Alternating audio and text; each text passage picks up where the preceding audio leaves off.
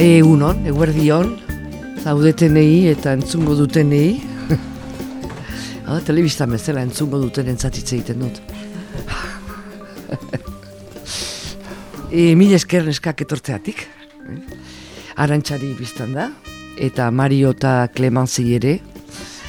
Ze mil esker orokorrean, baina niretzati izugarrizko e, aukera da, ni hemen olako gauza batean egoteko, zen da badakizuenik literaturaz gutxi dakit, baina batzutan tokatzen zaizkigu olakoak, egunon. Eta, eta oso konten, naiz, zen da iruditzen zait, hemen gure bidaso alde, be bidaso alde hortan edo txingudin, baditugu idazlean danatxo bat, batzutan ez gera konturatzen, baina hemendik bizi diranak eta e, hoien artean ondarri bitarrak ere biztan da. Eta arantxa ondarri bitarra ez bada ere ondarri bi nolak deituko legin nioke ondarri bian bizi aspalditik. Beraz e, badakizu donostiarra dela baina urte desente da, da bilki hemendik e, gure artean. Hori eta alde batetik hori eta bestetik arantxa iruditzen zaidalako nire literatur ez, jakintasunean euskal literaturari zerbait karri ziola, ziola diot hasiera begira, baina orain arte ere, emakumeari e, gradu bat eman dio euskeraz, bere idazietan, ala nola e, lehen emakumea izan zen, euskeraz argitaratu zuena, bere lehen e, olerki liburuarekin. Eta lehen niburua, idatzi zuenean, sari bat izan zuen ere. Oen, jakin dut hori, gauzasko jak, ikasi ditut egun hauetan, pentsa, eh? Eta, baina, esan ditu, e, lehen urtean, ez daki zertzan, irurogeita ma, ma, mairu edo, noiz, e, bueno, lehenago. lehenago. Lehenago. Uste nuna puntatu nuela. Bueno, berdin dio, bai, irurokita meretzian, ez, irurokita meretzian izan zen, zergati panpos, horrekin ere bum bat izan zen, baina emakumeak euskal literaturan e, duen e, lekuaren aintzindari da, arantxata horregatik ere e, konten naiz, hemen e, dagoela. Beraz, hemen idatzea daukat, ez du aurkezpenik behar, ez, eta gaina zuen artean, zer esango dizuenik. Gero, orain Euskadi sari hori izan du, baina eh, kuriosoa iruditu zait, aurten izan ditu hiru sari liburu honek. Aurten ez, lehen, libu, lehen saria e, eunda amaika akademiak eman zion, 2008 bian, baina aurten eman diote saria. Eta hor deskubritu dut, Juanitari izaten nion, eunda amaika akademia horren e, izaera, enokien zertzen hori, izugarri interesgarria, ez balin badakizue, bilatu zazue, irakurleen klub bat da, demagun, kluba ditzen ez bada ere. Eta orduan berreun bat irakurle, orduan e, gero galdetuko diogu arantxari nolatan, e, irakurle jendeak eman dio saria, ez, e, ez dakin ze jakintzu batzuk, baizik eta irakurleak eman diotena, eta hori ere goxoa da, suposatzen dut. E, eta gero Euskadi saria, baina ez da lehen, lebre lehen Euskadi saria, ze beste bat izan zuen, e, justuki hemen ez dagoen liburu bat, baina badakit badaukatela. Ensaioa saritu zuena, Euskadi saria, eta kasortan izan zen 2008an alardeari buruz hitz egiten duen e, saiakera idazki e, kazetaritza edo biak eta testigantza e, elkartzen dituena eta hori ere mm, hemen dakigunez e, alardearekin nola di joazen gauzak hemen daukagu e, lehen eskuko testigantza eman dezakena. Orduan, e, arantxa, nik ez dakit e, utziko diot hitz egiteari, zera, biztan da, nahiko nervioso atorren ez gaurko izian, ez daukat oiturarik. Hau da, orain arte, azkena e, bere eleberri liburu zan artean, e, e, argitaralpen artean, e, poesiak e, saiakera prensa, prensan non nahi e, aritu da, idatziz e, irratian, telebistan eta beraz e, badu beste hizkuntza bat eta gero dena den euskara batuaren edo euskara orain dela hainbat urte zenaren bultzatzailea izan da. E, Ibon Sara Sola eta berak aipatzen du eta mm, e, azarriona indiarekin eta e, arestinatzean beraz bera ere horren bultzatzailea izan zen euskara e, batua bultzatu nahian eta hainbat jende euskaldun horren aurka zirenak eta ba, utziko diotitza. Beraz, e, arantxa, gero hitza izango duzue zuek liburu honek e, erakarri zuen gauzak e, gauzei buruz hitz egiteko eta zuek ikusi. Orduan, e, bota dudan honekin, arantxa, bai. aurkeztu zazu e, nola ikusten zu liburu hau eta behar badan nahi baduzu, e, ze lekua daukan liburu honek zure e, idaztearen e, historian edo, zure aditza. Egunon, nik... E... Azalpen txiki bat egingo dizuet, liburua nola sortu zen eta ezer gutxi gehiago. Gero nahiago zuen galderei erantzun, ze hola ziurtatzen dut behintzat persona bati interesatzen zaiola esaten dudana, eta luzatzen banaiz izketan, ba, ez dakindik gaitasun bada, asko egin da aspertu ez, eta ez nago seguru gaitasun horren jabe naizen ala ez. Bueno, honezkero jakingo duzue, e, euskera zidazten dugunok eguneko egun, ez gera profesionalak, ez gera liburutatik bizi. Bakoitzak bere lanbidea du, nik kazetaritza eta gehiengoak e, irakaskuntza. Orain, gu hasi ginean, e, apaiz edo apaiztegitik pasatakoak ziran gehiengoa, orain gehiengo nagusia irakasleak dira. Orduan, nik lanean jarraitzen dut, lan profesionalean, gehi e, ez dut nire bizitza irudikatzen goizetik gauera e, oita ordu lanean, lana aparte beste gauza batzuk egin nahi izaten ditut, maite ditudanak zaindu, edo loreak zaindu, edo irakurri, edo. Horrek esan nahi du, literatura egiteko gelditzen zaidan denbora, ez da lagundia. Hortik, zetarte dagon liburu batetik e, bestera. Bizitzak usten dizkidan zirrikituetan idazten dut. Eta hau tokatu zanean askotan edo batzutan liburu bat bukatu eta jakin izaten dut urrengoa arrastoren bat izaten dut. Kasu hontan ez daukan arrastorik. Eta urte bat pasa eta, bueno, talako batean etxean esan nuen. Jo, zait bururatzen, Ga, urteak dira lanean da berdezu izan erakartzen zaitun zerbait, ez edo zein gauza. Eta semeak esan zidan. Eta ze, ezin da idatzi gabe bizi? Eta esan nion bai baina nokerro. Ni hobeto bizi naiz, e, elburu bat daukadanean, horrek gorpusten du nire eguneroko zera. Eta alako batean nahi zuzen endaian, bizizan, oantxe egin du berriz buelta donostira, baina endaian bizizan adiskide bati galdetu nion, endaian bizidan beste adiskide bati buruz, asun. Zer muz asun desantzen, uf, asun oso liatu badabil, azken etxearen bila, plaf, hor piztu zitzaidan argi bat, eta esan nuen, hau da, egin nahi dudana. Eta banekin, e, protagonistak edadeko personak izango zirala, zarrak, ni bezain zarrak, hori banekin. Baina banekin ere bai ez ditula irumariak e, protagonistak ere zarrak dira eta horrek bilakatu nau aditua zartzaroan da, ni ez naiz aditua, baina badara maturte mordo bat horren inguruan irakurtzen da. Ta, nahi nitun zar irregularrak nolala. Ez e, zar entrañableak, ez dute zer, oien kontra gure ama, zar entrañable bat zan, hiltzan arte, baina nik ez ditu noiek nahi, ze normalean, zua izera irakurtzen liburu bat eta norbaite galdetzen dizu, zertaz doa.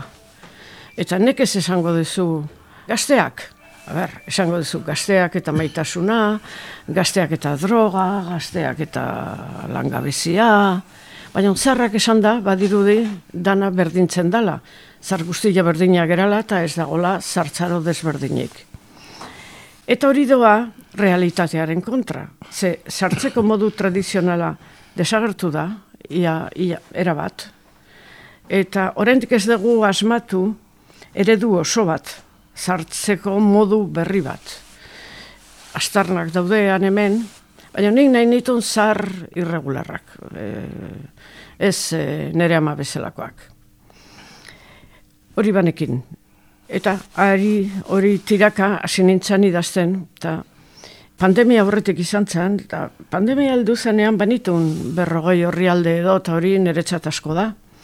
Badira idazleak atakeak eman da hogei folio idazten dituztenak, baina nik goiz osoan lanean agilan folio bat lortzen dut, ni oso mantxo noa eh, lanean. Eta gero, bueno, eh, utzi nun, pandemia etorri izan, ez daki zergatik, ba, ez nuen lanean jarraitu, lan horretan, lan profesionalean bai. Alako batean, esan nun, manua ikustera zer daukadan ordenagailuan. Eta begiratu nun, eta sentitu nuen lehenengo gauza zan, nik hau egin dut. Beste personaje batzukin baino, kontatzeko modu hau egin dut. Eta orduan, pentsatu nuen, zalantzak nitun, gauza izango naiz nire adinarekin, eleberri bat, eleberri txukun bat idazteko, eta alako batean erabaki nuen baietz eta legin du nintzen. Baina hor, e, ikusi nuenean ura egina nuela esan nun ba ez. Aizu, baina egin godet e, kontatzeko modu bat orain arte erabili ez dudana. Eta esan dizuet, e, liburua ez badoa ondo, eta ez da honen kasua, baina liburua ez badoa ondo, zure autoestimoak sufritzen du baina zure kontu korrontea lehenanean gelditzen da, eta horrek askatasun handia ematen dizu. Eta esan, ba, absortuko naiz zerbait desberdina egitera. Eta hola sortu zen, liburua. Beti esaten dut nik, e, gaina sinistuta nago, idazle batek ez daki sekulan zer egin duen. Daki, zer egin nahi zuen, baina zer egin duen ez daki. Baina liburu honek urte terdi dara makalean, eta orduan honezkero gutxi gora bera badakit zer egin nuen, ze zuek dakizue zer egin dudan, ez nik, nik dakit, zerren bilari nintzen ni, baina askotan gertatzen da, irakurleak gauza bat ikusten dula liburuan, eta zuk beste banda izan duen, ba, kasurtan irakurleak du arrazoi. Zuk dakizu zer egin nahi zenuen, ez zer egin zenuen.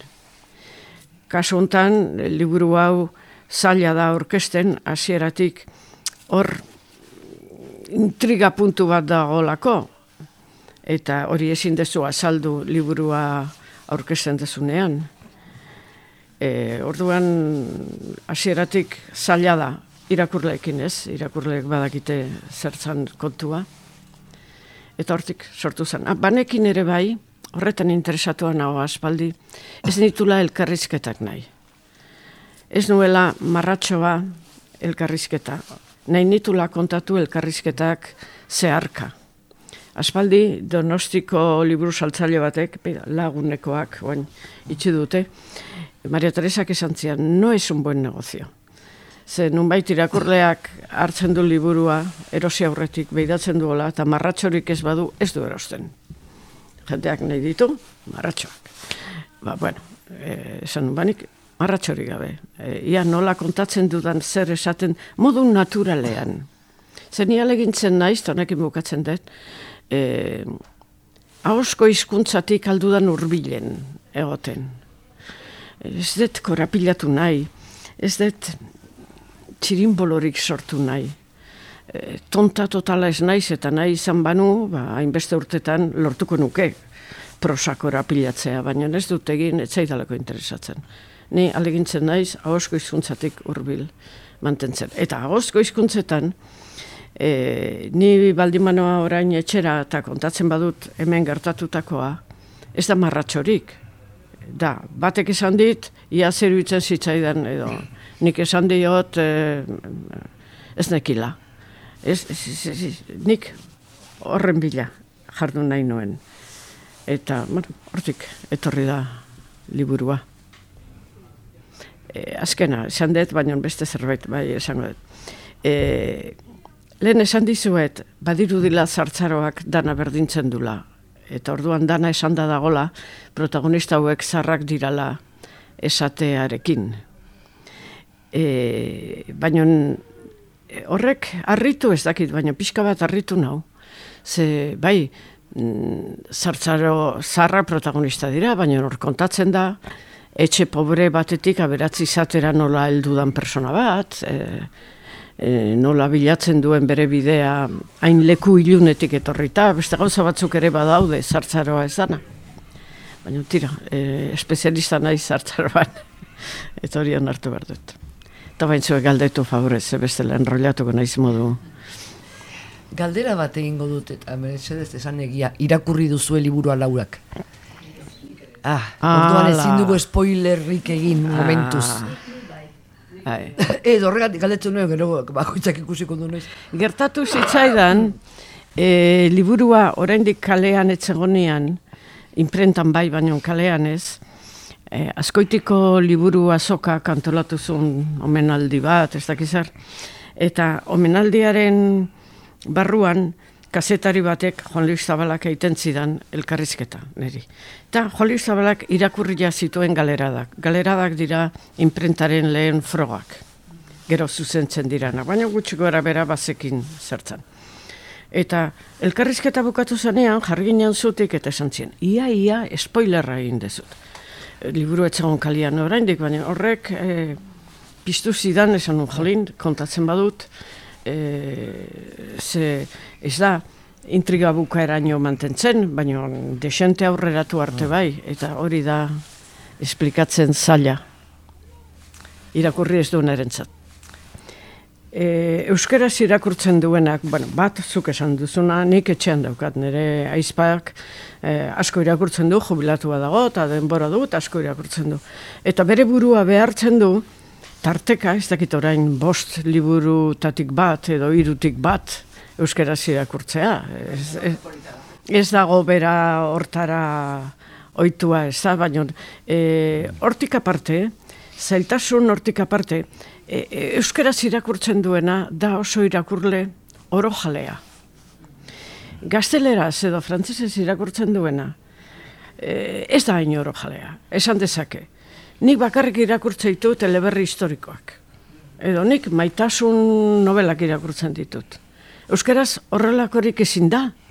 Ze e, eleberri historikoak irakurtzen baituzu, agilan irurtetan ez dezu ezer irakurtzen edo neri novela beltza gustatzen zait, berdin. Orduan, Euskaraz irakurtzen duena da oso irakurle oro jalea. Eta horrek ez du gusten bere izten literaturaren zailtasunak edo errestasunak, ze beste hizkuntzatan eh, zailkatua dago. Nik irakurtzen dut ura bestea, eta Euskaraz irakurtzen duenak denetik irakurtzen du. Horrek zailtzen du, ere ze zein dan zure irakurle muga edo. Baina niri nik askotan, eh? nik bere ditu liburuak bitan. Etzan da irakurtzekoak eta eserita irakurtzekoak. Eta batzuk dira eserita irakurtzeko, eta behar dezu iztegi bat, eta behar dezu ez daki zer, baki zer. Ba, oso interesantea, baina nik, nik ez dut hori bilatzen. Nahi izan banu, Engo nuke. Oain ez dakit gauza izango nitzake. Baina berroi urtetan saiatu ezkero, seguro lortzen nuela korapilatzea, baina ez da hori nik bilatzen dudana. Beste zerbaiten bila nabilni. E, aipatu duzun intriga horrez gain, iruditu zait badirela hasieratik ere e, azpi intriga txiki batzuk. Kosta zitzaidan generoa amatea e, kaskagorriari. Mm-hmm. Eta ah. intriga horrekin e, pasan itun horri batzuk nere buruari galdetzen nion, alioro egiten nun ariketa hori. Kaskagorri hau, zer ote da? Emaztea, zer ote da? Eta hola, egin itun horri batzuk, eh? Eta e, azkenean, e, intriga hori ebatzi nuen, e, frantseseko agur bat egiten diolako auzokide batek. Bai, madame. Ah, nik ez bai. dut erran, eh? Bai. Zuk erran duzu. bai, bai, bai, bai, bai. Euskerak gaitasun hori du. Inglesak ere bai. Aldiz, ez gaztelerak ez frantzesak. Gaztelera, frantzesa, alemana nik ez hautzen ditu dan izkuntzen artean, dute generoarekiko obsesio bat. zergatik maia da femeninoa, zer du femeninotik maiak, e, edo aulkia da maskulinoa, e, a ber, e, forma bera du, honek eta horratzeko aulki horrek, e, altu, nundi dator genero obsesio hori, guk ez daukagu, eta horrek jolasteko baimen emateizu. Eskola, eh, klase ematen zigun gaztelaniaz. Ez genuen ez ulertzen biztan da. Baina buruz ikasi behar dena. Adibidez gramatika. Eta hor, hor zen, hordan, biztan da, guretzat, gauza, erabat, harrigarria zen esatea, la mesa, el banco... Bai. Guztiz, gauza, harrigarria, euskaldun batentzat hori, batetik, bueno, ez genuen ulertu ere egiten, eh? Baina, hori bai. Eben, bon, hori da, pixka bat, uh, beti da nik, uh, uh, nik amar, amabi urte arte uste dut, bakar bakarrik euskara egiten nuela. Horren bait. Eta gero, naiz eta, e, eta gramatika eta gaztelaniaz ikasi, eta egiten genituen e, e, analisiak eta horrelako gauzak, eta eta gauza guztiak ikasten genituen, buruz ikasten genituen, nik memoria ona izan dute, horri eskerrak baina ulertu, fitxik ez hasieran. Bo, hori kontu zara. Bakarrik, liburu itzulita, e, originala, guztiz originala eritu zait, hor um, justu intriga hori aipatzeko, hor agertzen den e, zeharkako edo persona zelatari edo egiten duen hori. Bai. Hori pixka bat, hori, originala egin zait, eta nun, eso, bon, ez du gehiago kontatuko, zeren baina aipatzen ditun, bos, eh, ikusten dituen eh, makume horiek den hipotesiak hori bai. bestea.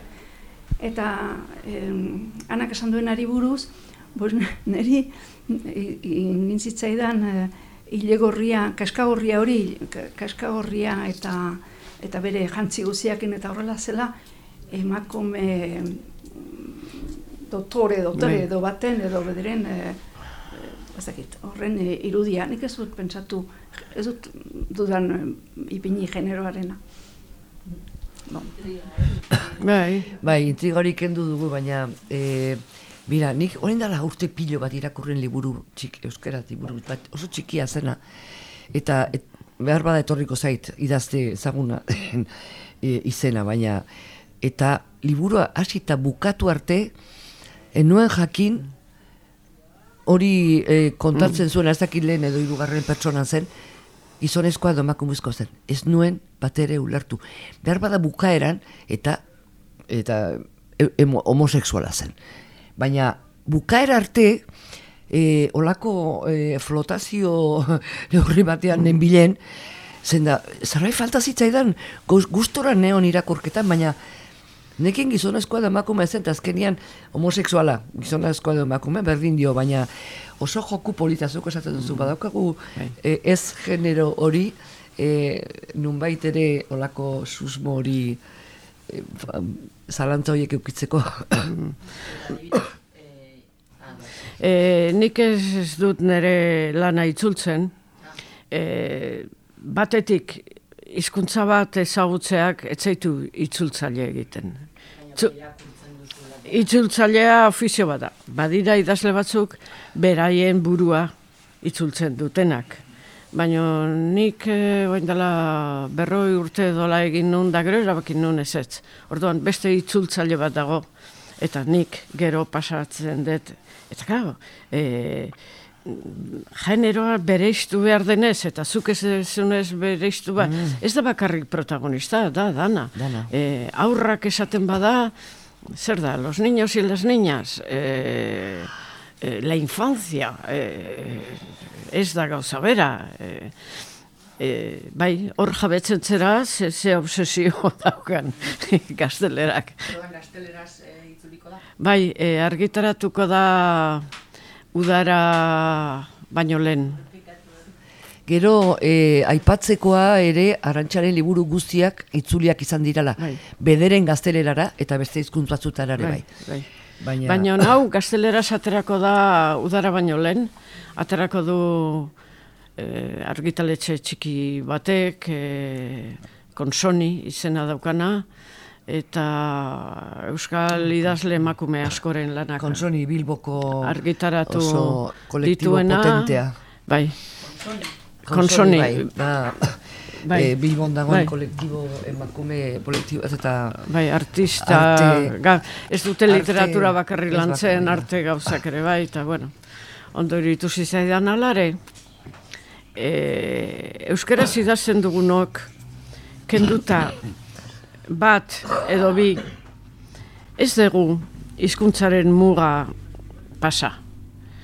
E, Ramon Seizar Vitoria batek ez du pasa. Atera dira bere, esaten den Ramon Seizar Vitoria dela koneretzat oberena, gu gandik oberena. E, argitartu ditu bere liburuak gazteleraz, baina hor gelditu dira. Atxaga da muga utzi duen bakarra, eta gilean kirberuri be. E, agian, mm, ez atxaga aina. Baina beste guztiak bai, ateratzen da liburua gazteleraz, baina gelditzen da hor e, ez dugu hausten muga. esan nahi duzu ez dala beste hizkuntzetara eramaten Ez, edo ez, ez, muga? e, muga esan nahi dut, ez dala saltzen, e, ez ditula irakurleak, bai, bai, ez ditula irakurleak e, erakartzen, edo ez da behar bezala, alare, e, euskal kultura, e, literaturaren historia guztian, orantxe, oain dela berrogei urte, hautzi da beste muga bat. Hamasei garren mendetik hogei garren mendearen erdialdera, euskaraz idatzitako liburuak ez dira beste hizkuntzetara eraman. Bat ere ez. Itzaizkio inori interesatu, ez da guri ere, seguru asko. Baina, bueno, literaturen historian dauden izen horiek, gure aurrak edo gazteak eskolan ikasten dituzten izen horiek, ez dira sekula itzuli.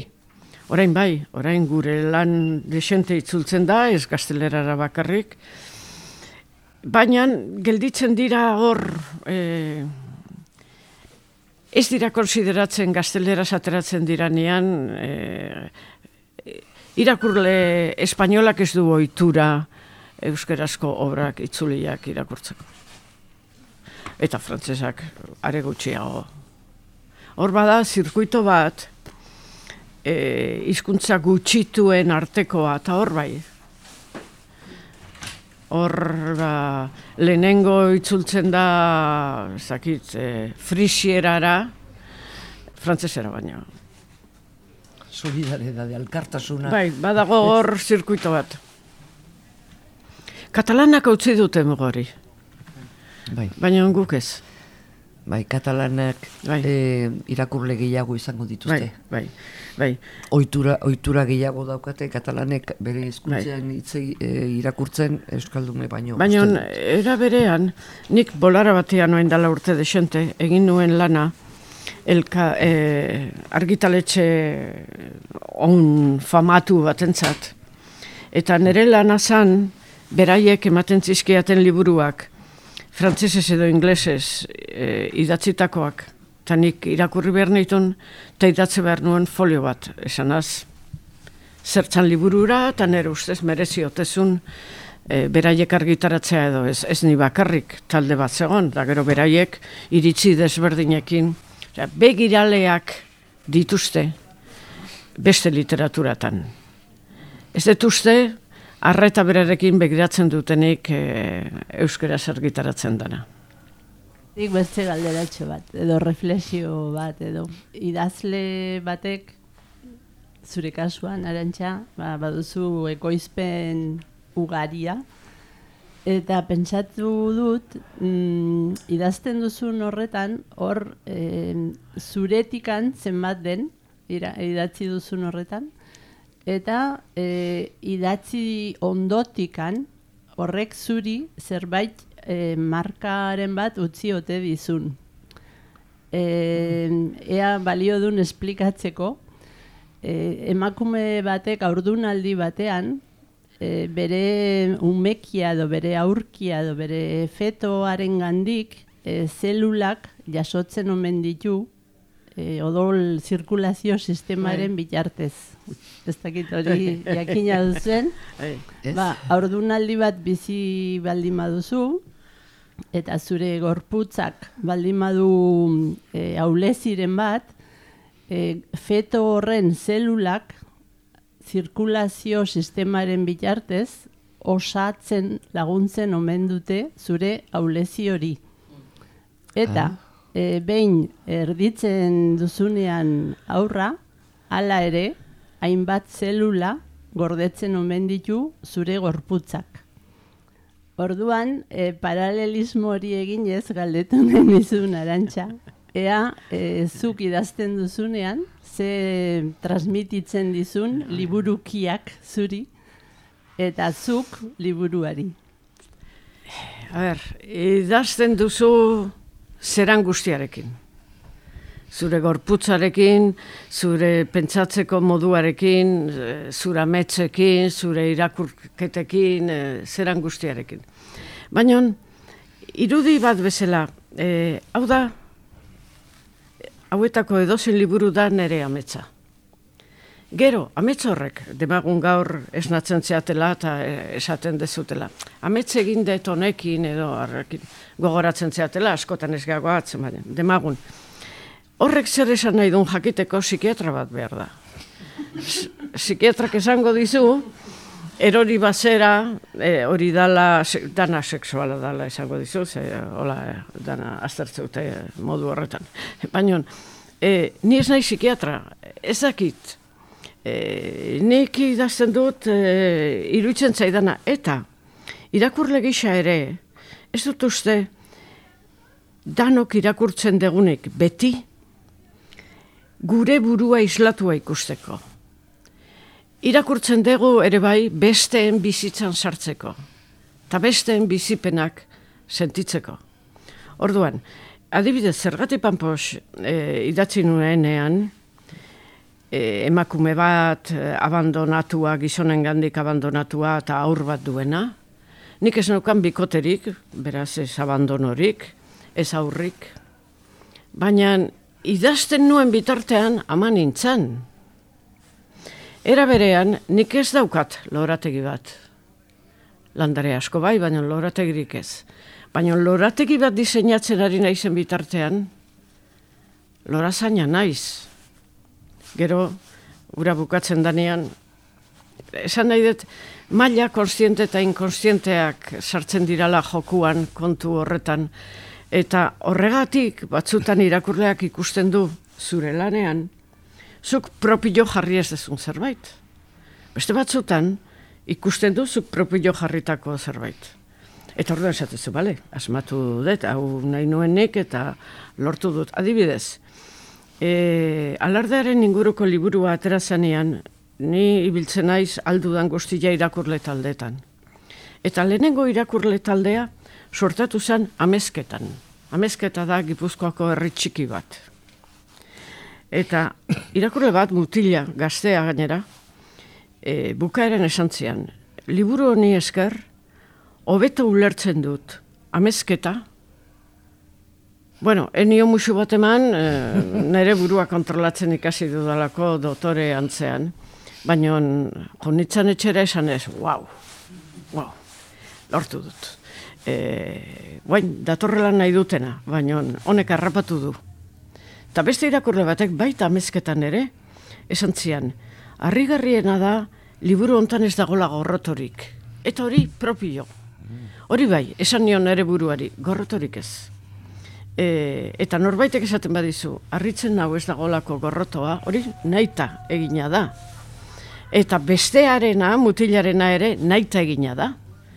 Zenik ez nuen, nahi nuen, guri gertatzen, ondarri bilan gertatzen zaigunaren gainetik, e, lagundu ulertzen ze gertatzen dan gizarte batean desadostasunak daudenean, eta nola kudeatzen diran desadostasun horiek. Osa, batzutan, zure nahi abetetzen da, eta beste batzutan irakurleak ikusten du. Zuk. Oin, idatzitakoak zer ekartzen dit, da neri? Ez dakit, e, irakurle batek esaten badit amezketako mutilak esan dakoa, horrek eragiten didan poza ez dit beste ezerk eragiten. Beste kategoria. Arrotasuna. Bat da. Arantxa, bai. arrotasun pixka bat bai, ere. Bai, arrotasuna bai, esan, bale. Lortu dut. alegia. Lortu dut, e, badakit transmititzen, merezi izan du saria baino gehiago, eta sariak ere bai, batez ere dirua badakarte, batzuk ez dakarte diruriken. E, bai, e, sentitzen dut ezagit, nik bilatzen dudan zerbait lortu dudala.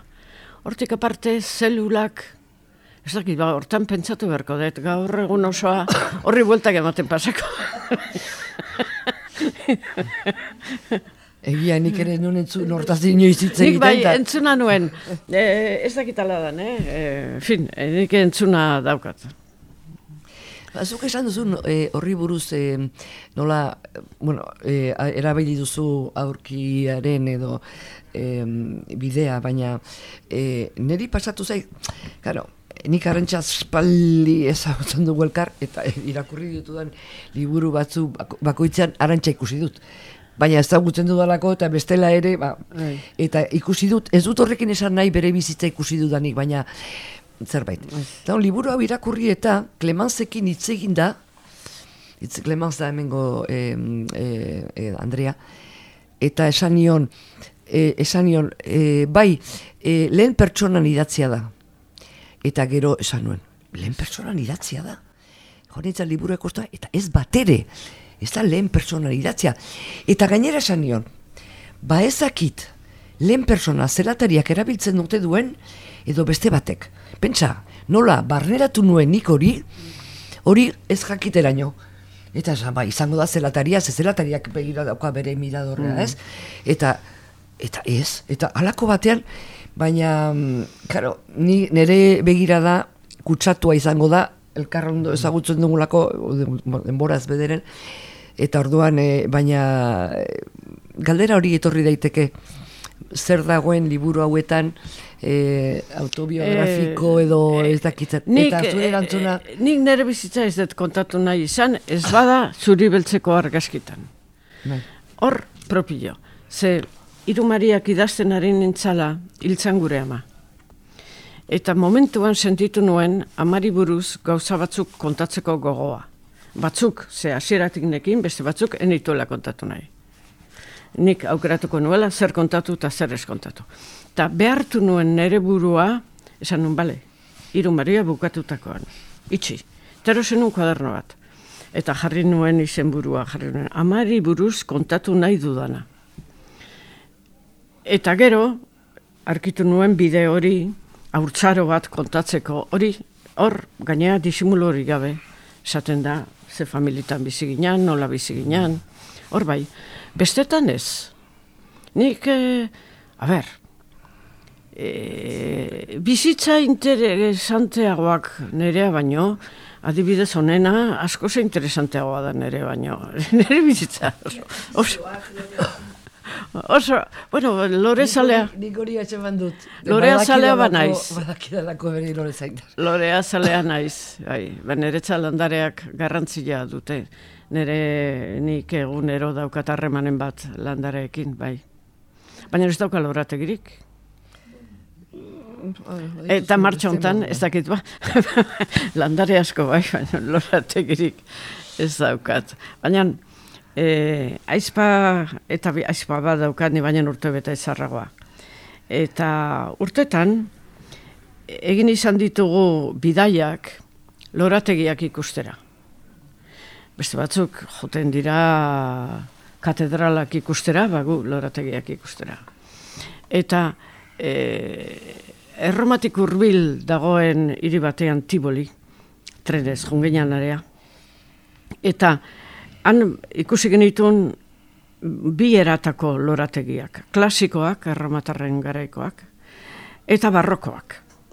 Eta lorategi barroko bat ikusten nahi ginela, bapatean esan nion aizpari, nik orduan ez naukan mugikorrik behar bai.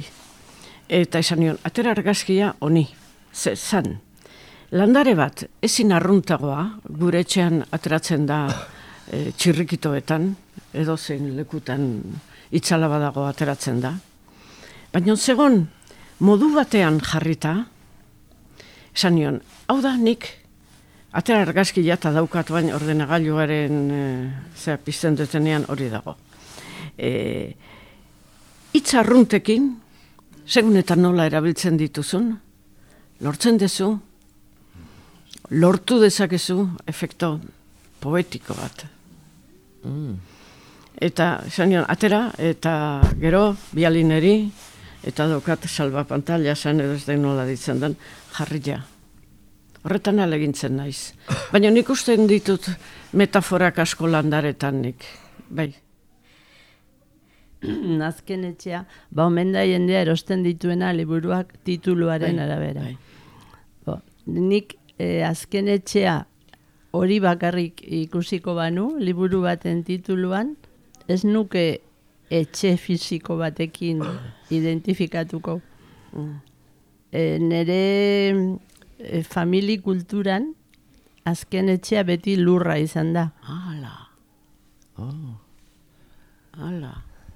E, argitaletxeak nik batzutan ez dakit nola ze izen buru jarri. Kasu hontan, azken etxean nekin behartzula izan da esan ziaten.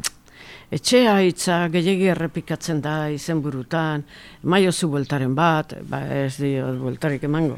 Hau izango da, azken etxea, nik, e, hola, ikusi dudalako. Baina ez nuen horretan pentsatu, baina izenburua eta azala, nik uste dut hori gehiago gertatzen dala, horren eragina, gehiago dala literatura haundiagotan.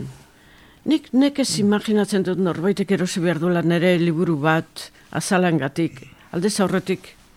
E, eh? Bai, edarra da.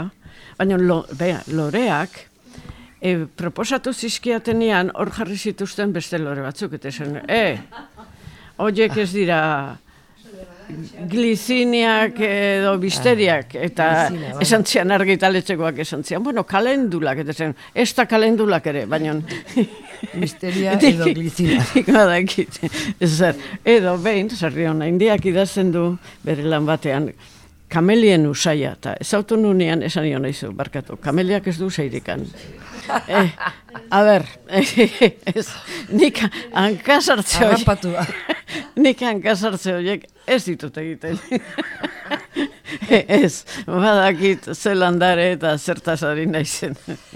Baina, bueno, horre, landareak ies egiten didate aixa. Bai, beste batzuk metaforak egiten dituzte historiatik, edo futboletik asko, edo gudetatik asko, ba, nik eh, bere ala jotzen dut Landaretzea. landaretara. Eh, eh, gure semeak adibidez lehen aipatu du.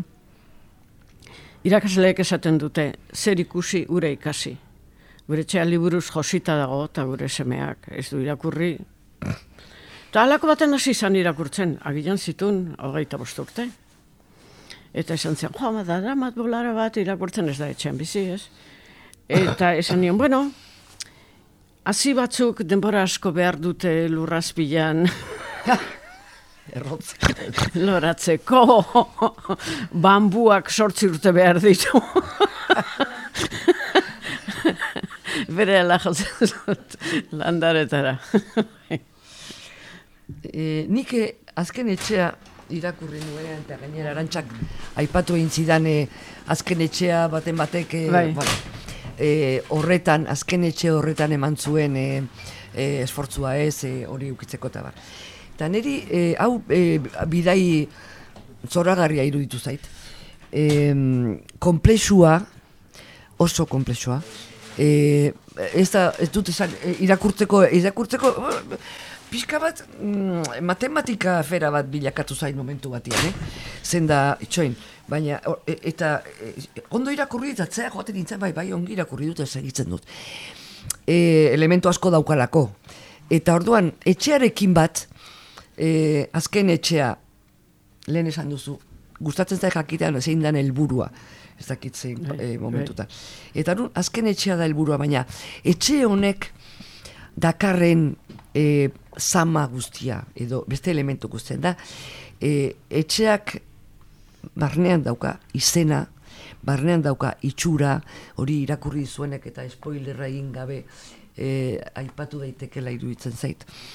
E, eta Beraz, bilakatzen da, benetan, kasik thriller bat. E, mm, zein da, misterio bat dauka atzean, eta jakine duzu nora di joan afera. Ni oso naif naiz e, orokorrian, eta liburu erakurtzen da neba, nik, pum, hola hartzen ditut gauzak, eta hasten naiz pentsatzen asko ze beranduago. Baina, zerbait jakina, ian zerbait jakina, eta nik uste oso aurrera arte ez ditut misterio horietako bat ere argitu, zena, behar bada zait interesazten da segitzen du. Baina, eta orduan iruditzen zait, e, eta honekin lotzen dut zartzaroaren azultzoarekin, e, atzerako bidai asko daude, personaien gan. Zenda, edo zein momentutan zarra izan, edo ez, atzeko gauzak etortzen zaizkizun burura. Zenbat eta urte gehiago bizi izan zean, gauza gehiago dituzu, zure bizi modua, zure izaera eta moldatu dutenak, beraz normala da atzera botatzea. E, eta zenbat eta din gehiago, gauza gehiago kutsatzen du, edo eragiten du zure egunerokozuna. Orduan, hor atzera jo e, asko daude. Eta badekizu zeiru, niri momentu batean kafkan neon. Kafka bat ez da metamorfosia aurrera, baizik eta atzera. Nunbait, etxe horren bila di joana, eta etxe hori onartzeak edo bukatzeak edo dakartzan azpiko gauzu, garbik eta modu bat dago em, deskorapilatze bat. Eta nik ez dut metamorfosia da mm, em, zera, e, persona nola bilakatzen dan beste zerbait. Eta hau da, atzera, beste zerbait hori, momentu hontan personaiek, personaiak direna, desegin behar da, benet, e, e, e, asierara iristeko hasieran ni naiz, eta ni hori behar bada garbiago izango da e, hmm. novelaren hasieran baino. Horregatik esan metamorfosiaren azan. Baina pixka bandula e, multzo korapilotzu bat, batek korapiloak askatzen dituen, ni neu hori izan hmm. artean. Ni neu horrek behar bada onartuko du etxe hori ere etxe hortan bizitza, etxe horrek emango dion lasaitasun edo bareze edo hori. Bai. Korapilatu dut behar bada gehiago hasieran baino. Irakurri duzuna behar bada sumatzen duzu ezertan ari naizen. Hombre, nia... Eh? Etxean daian da. Endaian da. Etxean bai. daian da, bai, bai, endaian da. Hori, az, ez, ondartza inguruan dala iruditzen bai. zaiz, ez bere bai. iristen da ondartzara. Bai, bai. Aldapa gora pixkat. Bai, bai. Be, e, etxea pixka da gora, baina etxea pixka gora badira lekuak entaiak bai. ondartzen. El protagonista eh, horrek, horrek ez dizu ez horrek ez dauka lasai. Protagonista hasieratik hasten da ni arekin ez ditu arazoak. Esan nahi dut, berak araju nahi du, araju nahi du eta liburu guztian kontatzen da txaio gajola ze gertatzen dan, bera, ara doa. E, nik adibidez ez nuke nahi olako zartzaro bat, ez naiz nita zari. Persona hori ez, ez, da ni bezala. E, ni bezala, ba, gauza batzuk, e, hor, e, i, fikzioa idazten dugunok. Baita bertsolariak ere bai, baina, bueno, e, daukagun hola alako baimen bat kuskuseroak izateko eta besteen bizitzatan sartzeko. Guk koarta da daukagu. E, biltegira doa. Honen kenua, haren mania, haren ez dakizer, eta gero biltegitik ateratzen da. Hau edo beste. E, Orduan, horrek zu baimena, kuskuseroaren egiteko autobusean zenean edo trenean. Baina ni helburu horretako daukadan kupidagabeko zeio jola zegelitzen dan alde batera edo bestera. Hori oso deigarria egiten zaizen ni ez nahi solakoa. Nik ez nuke honen zartzaroa nahi. Baina, bueno, berak nahi du.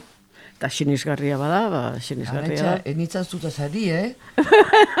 Alegia, zuzerok egin duzu hori, eh? Enitzan zuta zari, personaiari buruz. Bai, bai, ari. bai, bai, bai, baina ez, adi- adierazteko, ez, ez, ez, bai, personaiak, ba, baina personaiak, eta hori badan nerea, atzera begiratzen du, bai, baina ez da, ez dago iraganarekin maitu minduta. Ez, Ez, e, ditu, gaina esaten da momentu batean, mostu egiten du. E, gogoak iraganera jotzen dionean, berehala mostu egiten du. Ez, bilor, nik inguruan badaukat personaren bat, demora guztia iraganekin bueltan ari dela, eta gaina, ideologikoki zait ondo iruditzen, suposatzen da zarrak hori gerala. Zarrak gera, e, beti, gaztetan edo bizitzen izandakoarekin bueltak ematen ari geranak. Eta belarri baten bila txapa sartzeko. Nik gaztetan hau, nik gaztetan ura, nik horroto dut. Nik ez ez hori nahi.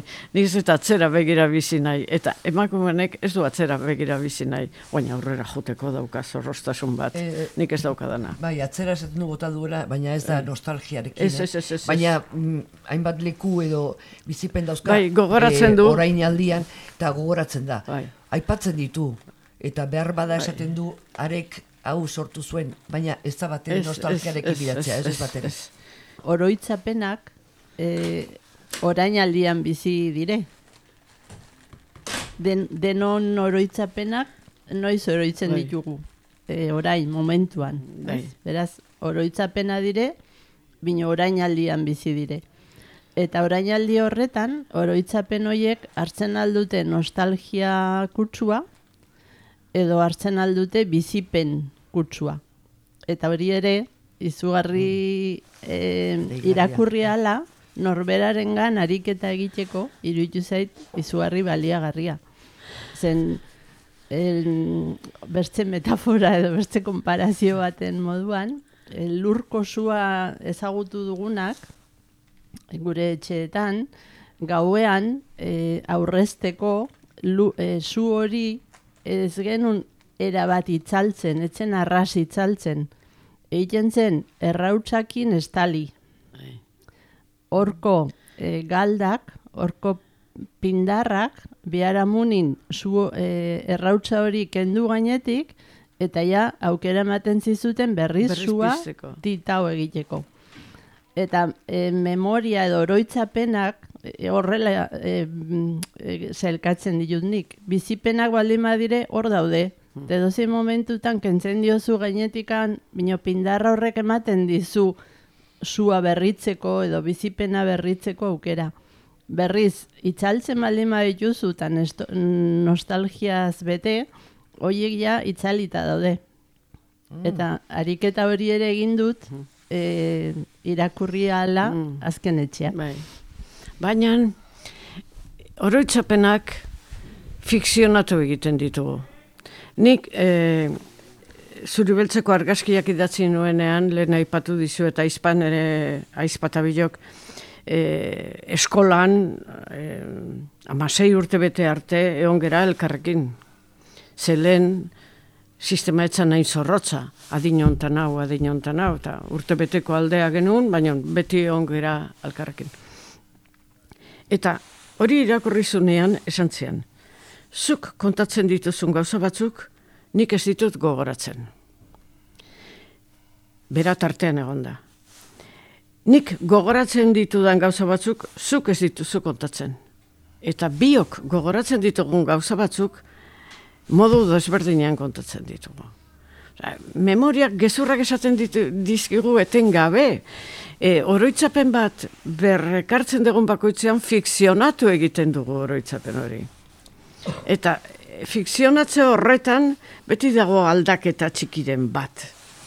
Osea, ez da objektiboa gogoratzen duguna. Orain aldiaren eh, kutsadura Bai. dute, ez? Bai, eta berdin e, mm, hori eh, polizia kontutan askotan gertatzen da. Gertatzen da istripu bat edo hilketa bat, eta lekuko bakoitzak desberdin ikusi du. Eta inor ez da gezurretan ari. Zenik hor ez de gezurrik esaten, eta izbak etzun gezurrik esaten, baina gure burmuinak fikzionatzen du gogoratzen dugun guztia. Hor daude nere memoriak kontatzen dizkidan gezurrak. Baina, Arantxa, ni metamorfosia aipatzen nuenean, da justuki, iruditzen zait, e, oroimenekin gauzak kentzen ditula Bai, bere burutik. bai, bai. Zentzu horretan, Bai, bai, metamorfosian gauzak irentz, Bai, e, bai. erantzten zaizkio personaiari, eta hau da, pixka Bai. bat, ditu, kendu, bai, kendu, kendu, kendu, bai. kendu, azkenean ni neu, edo, norbait neu bat, e, gelditzen da Bai. etxearekin topo bai, egiteko bai, bai, bai, hala da. Eta intriga bukaeran ere badago Intriga, segitzen du. Ah, bai, Bai, bai. pitxin bat, bai, Bai. bukaran ere pitxin bat, bai. Hori, hori kontatu nahi nuen, niretzat liburua bukatzen zen, e, bosto sei o saspi lerro lehenago. Nikola Pasanion argitaletxeari. Eta lehenengo irakurleak, argitaletxeko irakurleak, esan zian. E, aizu, zein dezu? Thriller krepuskular bat egin dezu, esan Ui! zian. Eta zeukoen thriller. Polita. Bota, bai, eta esan, bueno, eingo nun. Eta orduan azken e, bat, bi, iru, lau, bo, sei, zazpi lerroiek ez zeuden idatziak. Eta e, lehenengo aldiz, aurraroa iruditzen zaie, baina hala da. E, argitaletxeak neri, orain arte, e, liburu bat eman, eta egin dizkit zuzenketa zehatzak. Aditza ez dakiz zer, atxea bai, ber. Baina bada beste editore lan bat, nik sekulan izan ez dudana. Eta editore horrek, esaten dizu, e, hau errepikatu dezu hemen, e, hemen esan dezu A eta baina esaten dezu B, zuk e, zure itxutasun hortan ikusten ez dituzun gauzak. Eta editoreak, iratxe esan zian, mm, ema juzu buelta bat bukaerari. Eta nik esan nion ez, hau, hemen bukatzen da. Ema jozu buelta bat, eta argitaletxeak esan zian, eska, ema jozu buelta bat, eta esan, bale, mango diot buelta bat. Eta gehitu nitun azken zazpi lerroiek, eta bialin izkionean iratxe errotolazari esan nion, mesedez, arkitzen badezu, moralina pitin bat, baina ispi bat, nunbait, esan zete, kendu, kendu egingo dut. Nik ez dut nahi esan, e, dirua modu irregularrean irabazten dunak e, gero galtzen duenik, e, eta esan zian, moralina nun ikusten dezuzuk. E, e, nik ez dut inun ikusten, ze, ez dut moralina nahi, baina ba espadan, beste begi Ulertzen batzuk ikusten badute, Ulertzen da. eta esan ziaten, hola hobeto, bale? Ba, e, idatzen ditun lerro horiek, hola asko ze hobeto, bueno, ba. Bai, azken, azken, azken hitzarekin, esatezu, nik hau nahi dut bigarrena serie bat, Bai. ez?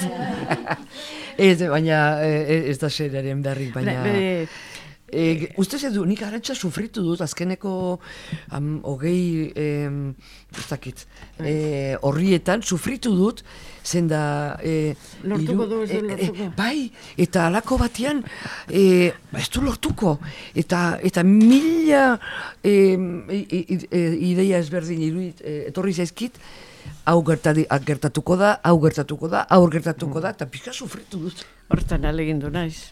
Baina, e, thrillerretik zerbait daukaten bi autore handi aipatzeagatik.